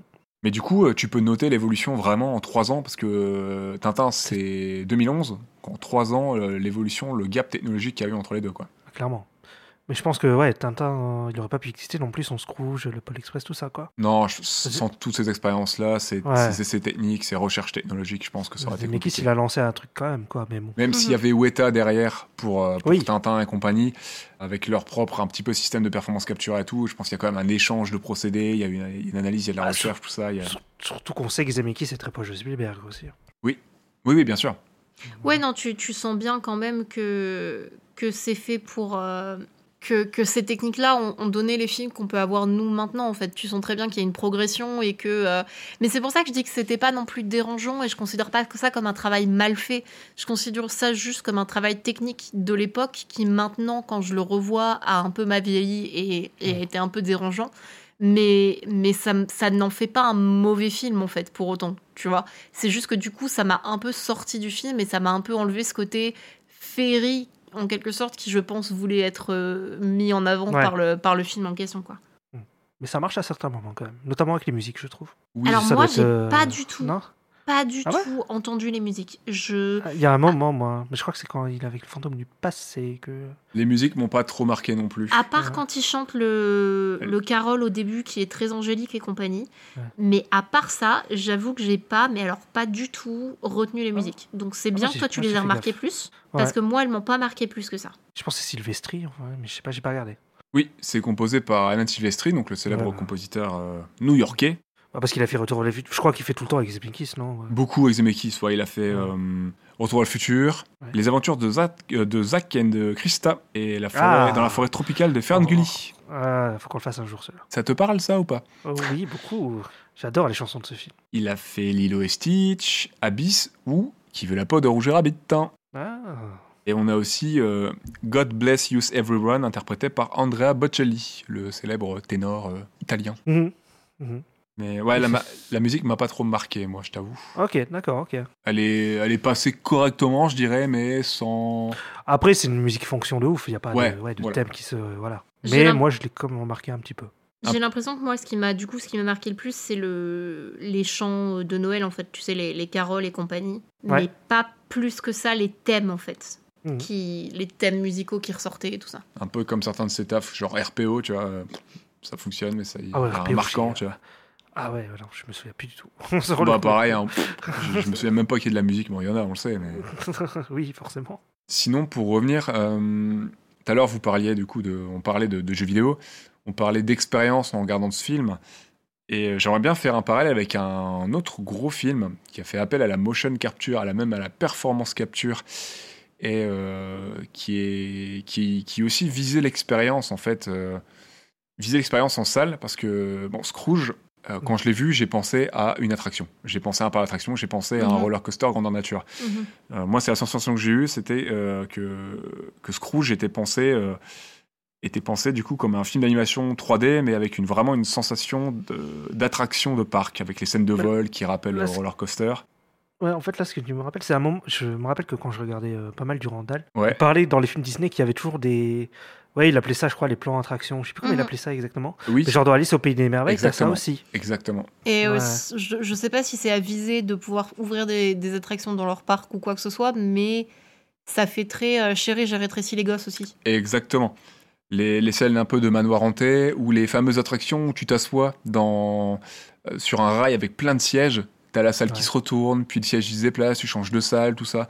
J'ai Ouais. vraiment eu cette sensation-là en fait en regardant Scrooge. Tu te prends de la neige, enfin tu te prends de, de, de T'es- l'eau sur la tronche quand il y a de la neige, euh, ce genre de choses. Ah, tu sais, un peu les sensations un peu 4DX comme on peut avoir au cinéma ou euh, voilà, dans les attractions euh, à Disney ou autre. euh, ou Ouais, autre hein, mais, Bellward, euh, ils ont la maison d'Houdini qui est comme ça. Oui, bah, j'avais, j'avais, j'avais été voir, je crois, chez J'ai rétréci le public à. Ouais, c'est Mm. ça. Et euh, je sais que ouais, l'attraction d'Houdini, je sais plus si c'est Bellward ou si c'est ou si c'est Disney parce que je me souviens plus. ça m'a évoqué ce genre de choses. Mais c'est une attraction où tu te retrouves dans une pièce et tu Oui. te retrouves à tourner. En fait, c'est un balancier, mais toi, t'as l'impression que la pièce après. tourne et tout ça, tu vois. T'as des projections D'accord, 3D. Et c'est vachement sympa, mais c'est vrai que maintenant que tu, tu en parles, euh, ça pourrait être très bien adapté en, en attraction comme ça, en fait. Ouais, clairement. Ou même, euh, c'est des attractions qui ont servi aussi à inspirer la mise en scène de, de Ouais. Zemeckis, hein, euh, comme il y a pu y avoir avec Pirates des Caraïbes euh, et autres. hein. Ouais, bah clairement. ouais. Et, euh, et c'est marrant que tu parles de Chérie, j'ai rétréci les gosses parce qu'il y a un passage comme ça dans Scrooge, hein, quand il se retrouve tout petit à la fin. C'est Oui, oui, exactement ça. hein. Mhm. Donc on est, C'est vraiment vrai. dans. Mhm. on est vraiment dans une expérience, je trouve, euh, un peu sensorielle et euh, une expérience, une attraction. Et euh, j'aimerais faire ah, du coup parallèle avec le fameux film dont, dont, dont j'ai parlé il y a quelques secondes, dont j'ai pas encore cité le nom, c'est Avatar, qui est Mhm. sorti un mois après, Ah oui, c'était Qui- ah, juste un mois après. juste un peu euh, trois semaines et demie, je crois, donc quasiment un mois, Mhm. qui, qui aussi utilise la performance capture, mais à un tout autre niveau. Euh, parce que bon, Avatar a beaucoup, beaucoup. Je parle vraiment du coup la partie performance capture avec les Navi, tout ça. On parle Mhm. pas de la partie live. Oui, ouais, ouais. qui euh, du coup est beaucoup plus poussé en termes de, de, de 3D et d'immersion. Là où euh, Avatar, je le rapprocherais plus d'une attraction type jeu vidéo, où euh, Et là, la 3D et la 3D d'Avatar ou le ou même le du coup la performance euh, capture d'Avatar m'a dans mes souvenirs beaucoup plus bluffé à l'époque d'ailleurs. elle est beaucoup plus en 3D poussée, aussi. impressionnante. hein. C'est un Ouais. tout autre niveau. On sent que euh, Scrooge, même s'ils n'avaient pas forcément une, une volonté vraiment de faire du réalisme euh, aussi Mm. poussé, une crédibilité aussi poussée que devait avoir euh, Avatar, on sent quand même qu'il y a un gap entre ces deux films. Mhm. Il est sorti un mois après? Il est sorti un mois après. Mais après, La. Avatar, c'est beaucoup plus d'années de développement. Et il y a notamment Weta Digital qui est derrière, Ouais qui ouais. avait fait euh, les effets spéciaux de Gollum, de King Kong, qui Ouais, fait mais aussi quand appel tu à la performance et à la quand, motion quand tu capture. mets les deux films côte à côte et que tu y repenses là maintenant, tu te dis la différence entre Scrooge et Avatar, c'est c'est hallucinant. Et tu peux faire quand un... Exactement. Et tu peux faire un autre point commun dans, du coup, dans, dans l'aspect attraction dont je parlais. C'est que Avatar, lui, euh, euh, du coup, sa vision 3D, elle, elle immerge un peu le spectateur ou la spectatrice dans, dans un nouveau monde, comme, euh, comme Jack qui voit euh, à travers les yeux de, de- de son avatar, Mhm. finalement. Mhm. T'es dans une dimension un petit peu de jeu vidéo aussi, du coup, d'attraction. Et Ah Avatar bah, il y a a quand été- même un délire jeu vidéo. Ouais, ouais. Et la technologie, comme dans Scrooge, intègre et sert le récit. Mhm. Et euh, elle, fait, elle, fait, elle fait partie inhérente du récit, elle te raconte quelque chose. Et, et je pense que voilà, c'est intéressant de faire un petit peu un parallèle entre ces deux films qui, avec des technos un peu similaires, des intentions un peu similaires, je trouve, c'est mon point de vue bien sûr, hein, par moment, mais peuvent avoir un gap énorme en termes de, en termes de techno et, euh, et pas toucher du tout de la même manière. Pourtant, elles ont des récits tout aussi simples, hein, les deux, hein, ils sont vraiment construits sur des récits simples. Oui. C'est un peu ce qu'on reproche beaucoup à Avatar.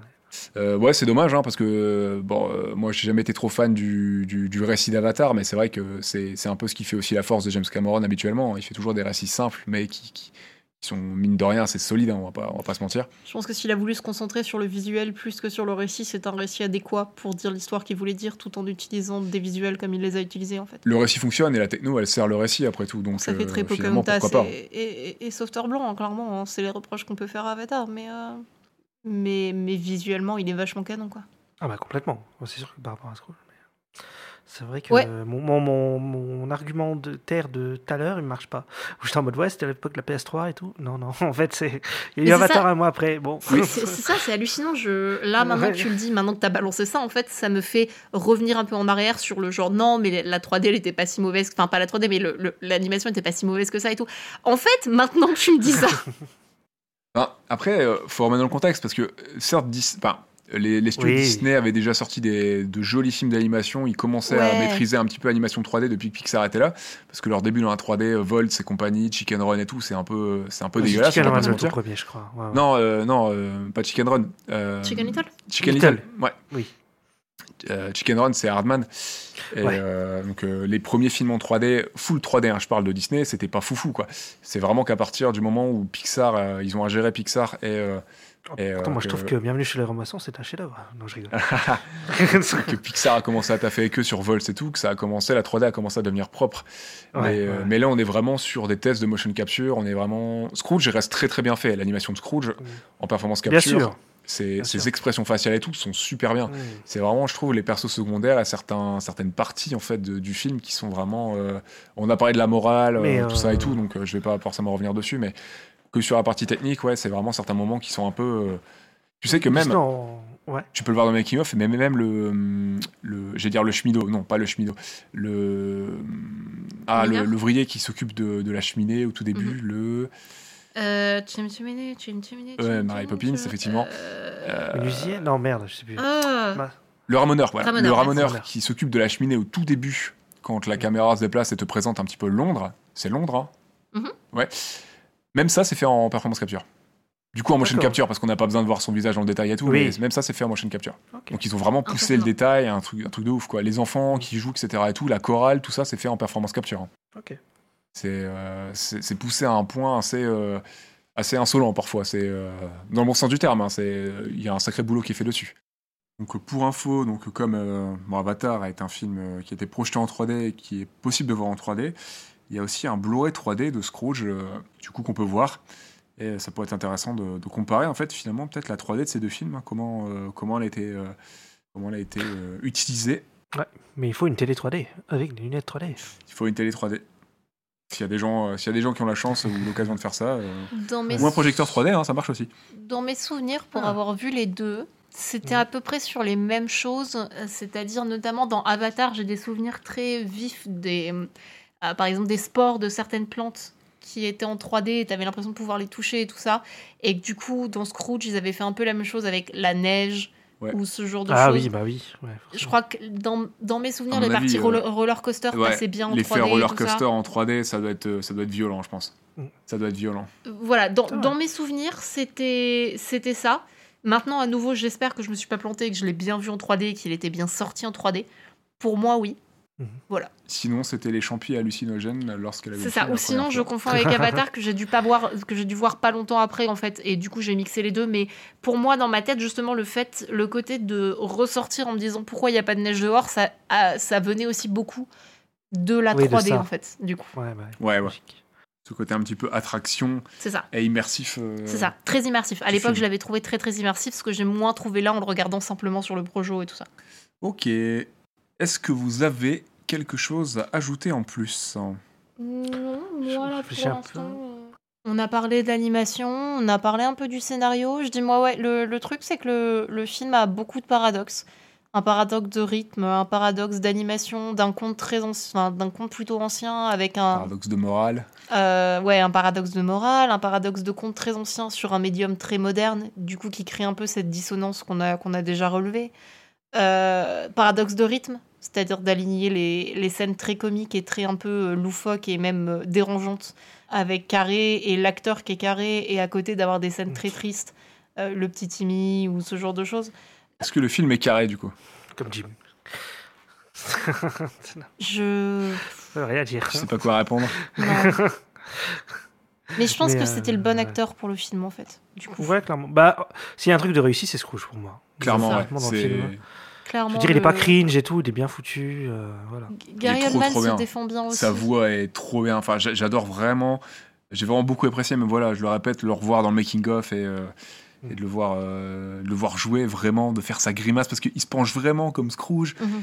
Il marche avec sa canne, il fait la gueule et tout, il fait ses Mais pareil, mimiques, il, il C'est c'est un sa super voix. paradoxe d'avoir un acteur comme Carré qui est très comique et très expressif pour jouer un personnage aussi austère que Scrooge. Ouais. Tu vois Ah ouais. C'est. C'est trop bien comme casting, c'est c'est vraiment génial d'avoir. Il y a plein de trucs comme ça que tu peux remarquer dans le film qui sont qui soit font que le film est un peu dérangeant, soit participent au fait qu'il y a une volonté clairement derrière le film en fait, qui est plutôt assumée, je trouve. Mais Moi, j'avais lu euh, qu'il fait le fantôme des- du futur aussi, non? Ouais, il Ouais, fait ouais. les trois. Mais euh, le fantôme du futur, il parle pas. Non, mais c'est lui aussi qui a dû donner ses Qui a dû jouer avec- maniérismes Qui Qui bouge et avec les ça, doigts ouais. et tout. Ouais, d'accord. Mais c'est super intéressant de te dire que Scrooge parle à Scrooge, en fait, Mm. au final, au niveau de l'acteur Oui, qui bah le oui, joue final, et tout ouais. ça. D'où la drogue. j'étais en... en train de faire tout à l'heure, je me dis, tiens, euh, j'ai fait un parallèle dans ma tête. Tu sais, la scène où il est au cimetière? Mhm. Ouais.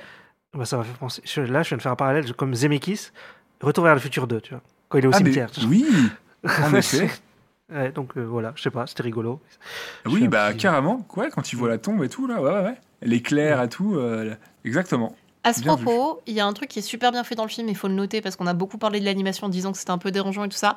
Les ombres, les jeux d'ombres sont absolument magnifiques à certains moments. La lumière est très très bien traitée dans le film. Par T'as- contre, ouais. T'as des moments où l'ambiance fait que, par exemple, t'as l'ombre de Scrooge qui arrive dans la rue, t'as son ombre qui est projetée avec la lueur des flammes et t'as l'impression que son ombre bouge parce que le fantôme de Marley va bientôt arriver et que du coup t'as ce côté un peu angoissant puisque à la base le conte de Noël était perçu un peu comme un truc un peu angoissant et tout ça.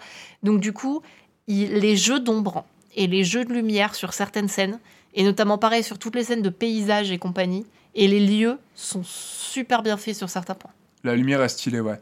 Bah, ce que je disais à Nat, c'est que je, je faisais la petite blague tout à l'heure quand je disais qu'il était moins. Enfin, il nous est moins plus qu'Happy Feet, mais euh, c'est un peu comme. euh, je peux le rapprocher un petit peu du Tintin de Spielberg, pas forcément que par sa Ouais. technique ou d'un Feet, c'est que bah, c'est des réalisateurs qui se sont. qui, qui se sont vraiment principalement illustrés par le film live. euh, Spielberg euh, ou Zemeckis ou euh, du coup George Miller et euh, d'avoir leur vision de cinéaste principalement sur du live action Mhm. sur un film d'animation, c'est ce qui permet aussi à ces films de peut-être vieillir un peu moins vite Mhm. et d'être beaucoup plus dyn- dynamique par moment, d'avoir une mise en scène qui change voilà, des, des films d'animation, on va dire 3D, hein, je reste dans un film d'animation 3D, mais plus traditionnel. Tu sens que ce film aussi, il n'a pas été, voilà, ré- été réalisé par un réalisateur habitué, enfin habitué, si habitué, mais un réalisateur qui, qui ne fait uniquement, par exemple, que du film d'animation 3D. Là, tu Ouais. sens vraiment que c'est c'est un réalisateur aussi un petit peu sur les Spider-Man Into the Spider-Verse avec euh, Lord Miller euh, ou euh, Oui. Aussi, ouais. Après, Lord Miller ont commencé avec l'animation. donc ça- Ouais, eux ils viennent de l'animation, euh, mais Mais c'est pas lambda au niveau du style. Tu sens que Voilà. le film a un style et le, Ouais. style, le, le film a, eu- le, le film a une âme. et la gestion Oui, de la caméra, tout- ça, ça. elle est, euh, elle- la caméra vit. C'est pas T'as une caméra qui va plans être très et tout. statique et tout. C'est ça. T'as- T'as des jeux de plans, t'as as des, t'as des jeux de perspective, Mm. euh, t'as des jeux d'ambiance et tu sens qu'il y a un effort qui est apporté aussi à la façon dont on présente les choses et la façon dont c'est filmé, même si c'est un film d'animation. C'est des réalisateurs qui apportent un mélange du coup de, des outils que tu peux avoir dans le live, Mhm. mis au service de l'animation. Du coup, les deux ils se mélangent et ça donne un film euh, qui, qui a, qui a un peu de ces deux univers et plus l'acting avec la performance Ouais. capture qui apporte ce côté vivant des acteurs et live. Euh, c'est très intéressant ce, ce mélange-là que voilà qu'on a aussi sur voilà, Happy Feet et, euh, et sur le Tintin de Spielberg. Ouais, c'est pas de l'animation, on va dire, je veux dire plan-plan, même si c'est pas Plus le terme, traditionnel. mais euh, plus traditionnel plus dans le sens où c'est pas filmé juste de face ou juste d'un certain angle et on bouge pas. Et non, la, la- la Ouais. caméra est aussi au service de l'action, je trouve, et de ce que tu racontes en fait dans le film. Bah, je dis ça parce que pas for- je, je dénigre pas les films d'animation. Non, non, non. euh, du coup 3D en CGI fait par euh, des réalisateurs qui ne font que de la CGI. C'est c'est bourré d'audace aussi. Mais t'as as quand même des tropes et des Mhm. habitudes qui reviennent euh, régulièrement, tout comme tu peux avoir dans le cinéma live, hein, bien sûr. Il y a des habitudes, il y a Ouais, des techniques et tout. Mais je trouve que dans ces trois films, et je l'ai vraiment ressenti un peu plus d'ailleurs dans Happy Feet et un peu plus quand même dans le, dans le, dans le Tintin de Spielberg, tu sens vraiment, je trouve que c'est des réalisateurs qui viennent du live, qui sont derrière et qui s'amusent avec les technologies pour faire un Bah, film Ouais, je vois 3D, ce que tu veux dire.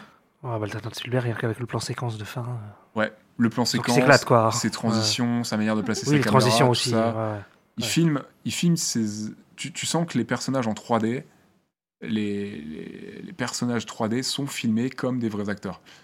Ouais, c'est Là où tu vas pas forcément, je trouve, ressentir la même chose euh, envers, par exemple, certains Disney 3D. Je prends les gros gros, hein, les Mhm. Disney en 3D ou les Disney, les, les- les certains Pixar, tu vois. Non, mais je suis d'accord Mm. avec toi. Ils auront d'autres qualités, bien sûr, mais cet aspect-là, je trouve qu'il est vraiment probant dans ces, dans ces films. euh. Et Happy Feet, ça m'a encore plus marqué dans le sens où je trouve que le film vieillit très bien. Voilà, je refais pas un podcast sur Happy Feet, mais euh, t'as vraiment des plans, voilà, t'as vraiment des plans qui sont fous. Et ça, je, je trouve que, je, je- enfin, je suis convaincu, je me trompe peut-être, mais je suis convaincu que c'est par euh, leur expérience du live et de leurs idées de mise en scène live que, que ça vient, quoi. Allez écoutez le podcast sur Happy Feet. Et regardez Happy Feet, franchement, c'est la vie Happy Feet. Allez écoutez le podcast sur Happy Feet de Stop Motion. Bah oui, let's go. Let's go. Bon, je pense qu'on a fait, euh, je pense qu'on a fait le tour. Ouais, je pense, ouais. On va passer au dernier, aux deux derniers points. Donc, euh, de manière très très synthétique, qu'est-ce que vous avez moins aimé dans le film? En deux trois mots. Les fantômes cringe. Ça va, le- Ouais. La bougie. L'animation cringe et le fait de pas laisser assez les scènes tristes en fait être tristes et de changer un peu trop rapidement de rythme. Ok. Moi, ça serait euh, la leçon de morale Ouais. liée à Noël. Je peux pas m'empêcher de, de souffler du nez et d'être un petit peu cynique avec tout ça. Et l'histoire qui me parle pas trop, même si je comprends quand même l'intention initiale et le message, mais euh, je trouve ça un petit peu. Il y a un petit peu d'hypocrisie qui dégouline quand même, je trouve un peu. Mhm. Et pour ce que vous avez préféré dans le film, qu'est-ce qui vous a le plus euh, plu, vous avez le plus apprécié? Bah, moi, je dirais Jim Carrey. Fonce rouge. Pareil. Qui est vraiment le point fort du film, je trouve. Ouais, je suis carrément d'accord. D'ailleurs, n'hésitez pas à aller faire un petit tour sur le making-of. C'est vraiment super marrant de le voir jouer, le voir faire la gueule, le voir se trémousser, euh, marcher avec sa canne et tout. Ça, c'est vraiment, c'est très court. Il n'y a pas beaucoup d'images sur YouTube, mais c'est très très, très très très marrant. Euh, moi je dirais du coup un peu plus globalement le cast parce que Oui. Gary Oldman vraiment Oui. fait une très bonne performance aussi. L'émotion dans les scènes justement un peu tristes et compagnie qu'il met est très impressionnante. Je pense à Connie Firth qui est pas là beaucoup dans le film mais qui a quand même C'est vrai qu'on en a un- pas parlé. Ouais. euh, c'est le neveu du coup qui est quand Fred. même euh, Fred. qui- Non, c'est qui- Monsieur le neveu. Monsieur Fred. mais qui est non vachement vachement sympa donc le, le cast hein, le cast a plutôt été bien bien casté pour ce coup-là et euh, je vais dire alors l'atmosphère et pas l'ambiance c'est-à-dire que personnellement l'ambiance festive j'ai eu un peu de mal à y accrocher sur cette seconde euh, seconde vue du film par contre l'atmosphère et donc c'est ce que je disais avec les jeux de lumière avec les ombres avec le côté très creepy qui est travaillé avec le gosse de Marley, ou alors la joie de, Ebenezer quand il retourne dans le passé et que tu as les bâtiments et que tu as ce côté très. euh, je m'attache à des lieux et c'est ma maison. Et ce côté. Voilà. Il y a des, y a des jeux d'atmosphère, d'atmosphère du coup, qui sont très bien travaillés pour te faire ressentir un peu le voyage que, que fait Scrooge. Et je trouve que du coup, ça supporte très bien le, le, le film de ce côté-là. Et ça m'avait. C'est ce qui m'a le plus accroché, je pense, sur cette, euh, cette deuxième, euh, deuxième vue du film. Ok. Bah, du coup, moi, ça sera comme toi, Esta. C'est l'interprétation de Scrooge qui est juste géniale, que ce soit son design, euh, le Scrooge, mais surtout l'acting euh, et la voix. Enfin, j'ai vraiment adoré. Mhm. Là-dessus, c'est très bien. Et euh, techniquement, je trouve que le film reste très intéressant. Euh, Zemeckis, ça reste quand même un vidéaste qui tente des, des dingueries techniques, pour le meilleur et pour le pire. Hein. Coucou Beowulf. Mais voilà, euh, il y a quand même Oui, il tente. il tente. Il y a pas mal de moments où la mise en scène est quand même vachement intéressante. Le côté Space Mountain, euh, vu que c'est vraiment over the top, c'est un- quand même un petit peu marrant. Mhm. Et voilà, le, il y a certains plans où le cadrage est très cool et la lumière est très sympa. Donc, euh, je... ça reste un film intéressant euh, à voir. Au moins pour son aspect technique et euh, pour ce qu'il a pu apporter sur le peut-être sur la performance capture et sur ses idées de mise en scène euh, de films d'animation euh, 3D. Je suis plutôt d'accord. Voili voilou.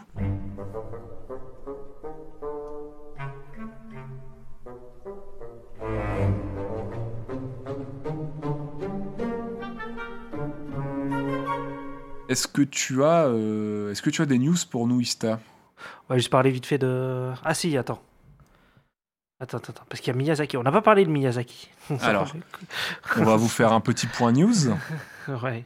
Oui, donc il y a Miyazaki qui a annoncé qu'il allait revenir chez Ghibli faire un film d'animation. Voilà. Mais euh, ça, en fait, je crois que c'est une news qui date, hein, parce que dans le livre sur Miyazaki que j'ai lu, qui est sorti en 2020, euh, c'est déjà évoqué, en fait. Ouais. Donc je pense que c'est un truc qui revient régulièrement, mais il, a, il, y a des- il y avait déjà un projet en cours depuis pas mal de temps. Il n'y avait pas une histoire de court métrage, je sais plus quoi, pour un musée? Je sais plus quoi là Ah si, peut-être pour le musée de Ghibli. Ouais. Vu qu'il a, il y a plusieurs courts-métrages qui ont déjà, plein de courts-métrages qui ont déjà été euh, réalisés pour le musée de Ghibli, donc euh, Je sais pas, en tout cas, il y a une, euh, il y a une news qui est arrivée, en tout cas, là. Je sais pas si. Ouais, en tout cas, elle est revenue. Mais pour dire que c'était. Ouais, un. Il reviendrait pour un dernier film, quoi. ok. Sinon, il y a eu quoi? Ils ont lancé une saison 2 pour Arkane. Arkane Ouais. qui est très sympa. Je vous invite à regarder la série euh, dérivée de League of Legends. Spin-off. cool. Spin-off. Oui, ou préquel, je crois. Mais, Ouais, je crois que préquel. ça se passe avant. Je crois, hein. Ok. Il faut qu'on regarde Arkane. Parce que ça commence avec euh, Jinx petite et tout. Donc, euh, c'est préquel. Sinon, il y a Jojo qui a commencé la nouvelle saison. Ah. Donc euh, voilà, je suis content. Donc tu as commencé. J'ai commencé, j'ai pas encore tout vu. Il y a 12 épisodes qui sont sortis d'un coup sur Netflix et j'ai pas tout vu. Tu savoures Ouais, je savoure. J'en ai vu 5 ou 6 là. Ah. Et sinon. Ouais, alors il y a un projet d'adaptation. euh, un comics DC, DC qui va être euh, adapté au cinéma. C'est les Metal Men. Je connaissais pas du tout sur le coup. Moi non plus. Ça me dit rien du tout. Qui, qui vont être. euh, ouais, qui vont sortir. C'est en développement par Ron Clément et John Musker qui seraient des légendes de chez Disney. Des légendes de l'animation chez Disney. John Musker, je le connais. J'ai vu son nom plusieurs fois quelque part. Là, par contre, de tête, je quelque chose, plus. Je saurais pas dire, plus. mais John Musker, ça me parle. Et sinon, bah, il y a eu le teaser. euh, Là, on enregistre euh, le, le lendemain du teaser de, du Spider-Man euh, qui s'appelle Across the Spider-Verse. Donc la suite de Into the Spider-Verse. Partie 1. One, ouais. Partie 1, ouais. Donc il va être en deux parties. Donc ça, c'est la surprise du, du jour. on sort le coup. Mais euh, ouais, il va être en deux parties. Et voilà, c'est c'est cool. c'est Je- je voudrais 2022 pas regarder pour la pas me première spoiler, et- mais, euh, Ouais, bon, ça spoilera du tout hein, sur le coup. Ils ont mis une scène. euh, ça montre un peu une scène. Et en vrai, j'ai vu une partie et c'est c'est super beau. En même temps, ultra beau. Ça donne envie de ouf. au vu de la qualité du premier, hein. C'est. Ouais. J'avais vu un mème assez sympa sur le fait qu'il y avait une comparaison entre l'engouement pour euh, Spider-Man euh, Far From Home, du coup, No Way Home. No Way Home, pardon, et, et, et l'annonce de Spider-Man to the Spider-Verse. Enfin, Across the Spider-Verse. Spider-Verse. Oui, j'ai vu aussi. J'ai vu le même là où il y a le mec euh, trop mal C'est ça, habillé. et puis, c'est ça. euh, ouais, ouais. On va sur un terrain dangereux là, attention. Hein. Après, moi, moi j'attends les deux. Donc, moi, moi je suis. Moi, j'ai dit, je suis mon public, hein, j'aime tout, je regarde tout. Donc, euh, Mais, euh, ouais, donc, euh, partie 1, octobre 2022, je crois. Et 2023 pour la partie 2. ah, c'est ça qu'on veut, c'est ça qu'on attend. Euh, c'est clair. Voilà, voilà, j'ai fini. Et sinon, c'est pas une news, mais nous, en ce moment, on est en train de regarder Hunter euh, Hunter. Hunter. Ce sera coupé Ah oui. au montage. Oh, pourquoi Mais c'est bien de En dire tout cas, faut se dépêcher avant le- séries d'animation. Oui, Ah ouais c'est Ouais. pas faux. C'est pas faux. Bah, moi, j'ai bien dit que je regardais du le- Et bah, nous en ce moment, on regarde Hunter Hunter, effectivement. Voilà, voilà. Il faut, faut se dépêcher avant le 31. Pourquoi? Ah bah oui, c'est vrai qu'ils euh, pardon, ils sortent de Netflix. Ils vont les enlever de Netflix. On changera de plateforme, c'est pas grave. Euh, bah, du coup, je crois qu'on a fait le tour. Je pense que c'est bon. Mhm. Ouais, c'est bon. Merci euh, Natacha d'avoir été avec nous. C'est toujours un plaisir. Non, je, je, je plaisante, c'est vraiment Merci. un plaisir d'être avec vous. Je disais ça par rapport à Nero, mais euh, J'espère sincèrement. c'est- c'est- voilà. Ista, Ista, Ista, tu peux rester, c'est bon, t'inquiète. Ok. Super l'ambiance. Bon, moi, je vais couper, hein, clairement. Où est-ce qu'on peut nous retrouver, euh, Ista, euh, sur nos différents réseaux sociaux? Alors, Twitter, Facebook, Instagram, at StopMotionPod. Allez, on se retrouve, euh, on se retrouve très vite pour le troisième film euh, de notre thème euh, de l'autre côté du miroir. Mhm. Et n'oubliez pas les 5 étoiles sur euh, Apple Podcast aussi. Oui, merci beaucoup. on y parlera d'Animatrix. Donc on va faire notre Ah. épisode sur Animatrix. Mhm, Parce qu'il y a un petit Matrix qui sort bientôt. Exactement. Donc on saute sur l'occasion pour se, se refaire Animatrix, même si moi je l'ai déjà vu pour, pour un épisode que j'ai fait avec pour un épisode bonus de, de- sur Patreon de, La saga. de, de la saga avec Sofiane et Zoltan. C'était très cool, mais on va aussi du coup le traiter de notre côté. Ouais, j'ai écouté, c'était cool. Ah, bon, bah, tant mieux alors. Merci de nous avoir écoutés. Abonnez-vous, partagez sur les différents réseaux sociaux euh, si ça vous dit, et s'il vous plaît. Ça nous aidera pour le, pour le référencement et faire, euh, faire connaître le podcast un petit peu plus. Et on se retrouve très vite. À très bientôt. À Bye bientôt. bye